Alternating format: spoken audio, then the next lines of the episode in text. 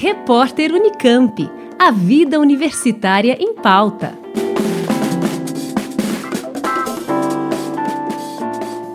A pandemia causou uma revolução na vida dos consumidores. Muitos tiveram de se adaptar a uma nova realidade que foi a compra pela internet, já que sair às ruas era muito arriscado, além do fechamento do comércio que só tinha o essencial aberto. Eu conversei com Paulo Feldman, professor de economia da Faculdade de Economia, Administração e Contabilidade da USP, que explicou que, com a pandemia, o consumidor foi obrigado a aderir ao comércio eletrônico. Inicialmente, os setores mais beneficiados foram de computadores e empresas de telefonia que fornecem os provedores de internet. O consumidor brasileiro, até antes da pandemia, não dava muita importância para o comércio eletrônico. O comércio eletrônico no Brasil, as compras eletrônicas, estavam crescendo, mas de uma forma lenta quando comparávamos com outros países como os Estados Unidos, onde o crescimento era muito maior, ou na China, no Japão, crescimentos explosivos que não estavam acontecendo no Brasil.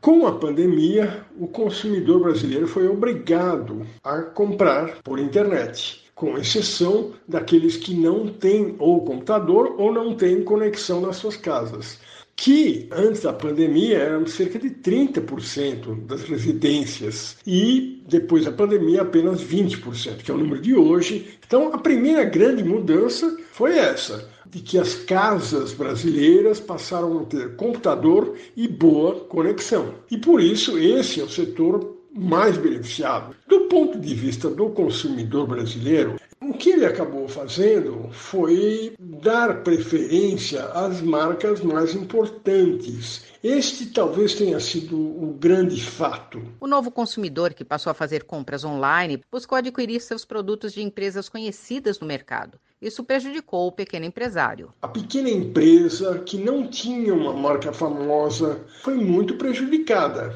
porque na hora em que o consumidor, por exemplo, buscava um supermercado, eles procurava aquele que tinha uma marca mais conhecida. Isso acabou fazendo que o crescimento nessas grandes empresas com grandes marcas fosse muito maior. Mas, de qualquer forma, o comércio eletrônico se espalhou por toda a economia brasileira, praticamente todos os setores tiveram as suas vendas transformadas de vendas físicas em vendas por internet. Eu diria que o setor que mais cresceu foi o setor de computadores, informática, supermercados, setor de remédios, eh, padarias. E isso agora, com o fim praticamente final da pandemia, isso está se revertendo um pouco. Mas essas mudanças vieram para ficar. O professor Feldman lembra que se antes o país estava crescendo pouco, com a pandemia, as vendas online mudaram esse cenário. O Brasil agora atingiu um patamar equivalente aos dos países desenvolvidos em termos de porcentagem da população que faz compras eletrônicas. Alguns problemas surgiram, evidentemente, como, por exemplo, a questão logística. Algumas empresas de entregas prosperaram muito. O consumidor agora se preocupa muito com a entrega. Então, as empresas mais importantes, do varejo principalmente, perceberam isso e agora fazem questão de fornecerem serviços de entrega bastante eficientes. Esse crescimento é confirmado pelo professor Roberto Augusto Pfeiffer, do Departamento de Direito Comercial da Faculdade de Direito da USP, que explica que o consumo aumentou principalmente nas classes média e alta. O crescimento do comércio eletrônico brasileiro em 2020 foi realmente impressionante. Projetava-se antes do início da pandemia que a elevação do faturamento global no comércio eletrônico fosse da ordem de 18% ao final de 2020, foi constatado um crescimento de 41% somando mais de 194 milhões de pedidos feitos por consumidores brasileiros, segundo um estudo conduzido pela IBIT pela, e pela Nielsen. Evidentemente, a pandemia de Covid-19 teve um papel bastante importante na aceleração da utilização do comércio eletrônico. Outra pesquisa muito interessante, conduzida pela empresa Ipsos, denominada Shopping During the Pandemic, entrevistou consumidores em 28 países, incluindo o Brasil. No caso brasileiro, 47% dos entrevistados declararam estar utilizando mais o comércio eletrônico do que anteriormente. E esse perfil é um perfil que aumenta sobretudo na classe média e alta. Revelou também que um grande percentual de mulheres que aumentaram o consumo e ele também é jovem. Ao mesmo tempo em que as compras pelo comércio eletrônico cresceram, houve uma queda na renda do consumidor, como conta o professor Pfeiffer.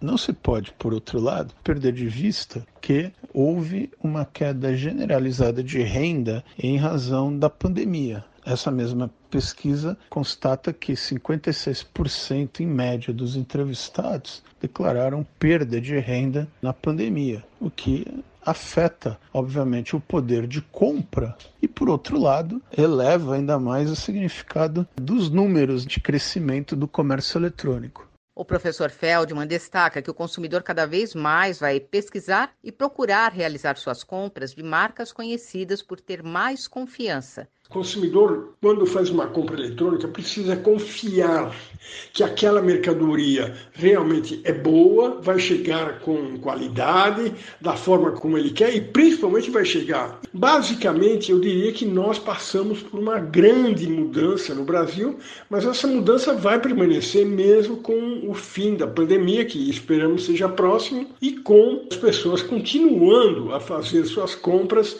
através do comércio eletrônico através da internet. O professor Pfeiffer confirma que esse novo consumidor veio para ficar e serão necessárias adaptações legais para uma maior proteção desse usuário do comércio eletrônico. Não há qualquer dúvida de que esse consumidor veio para ficar.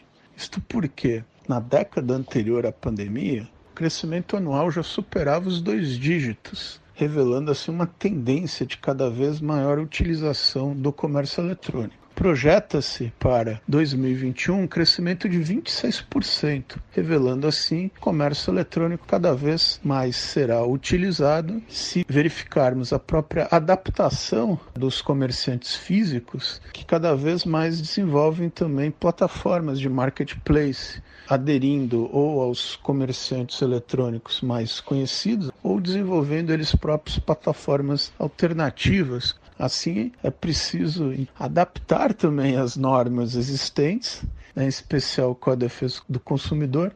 Seria muito importante, inclusive, atualizar suas normas para uma melhor proteção do consumidor eletrônico. Eu conversei com o professor Roberto Augusto Pfeiffer, do Departamento de Direito Comercial da Faculdade de Direito da USP, e com Paulo Feldman, professor de Economia da Faculdade de Economia, Administração e Contabilidade da USP, sobre o aumento das vendas online durante a pandemia e esse novo consumidor que veio para ficar. Simone Lemos, da Rádio USP. Repórter Unicamp. A vida universitária em pauta.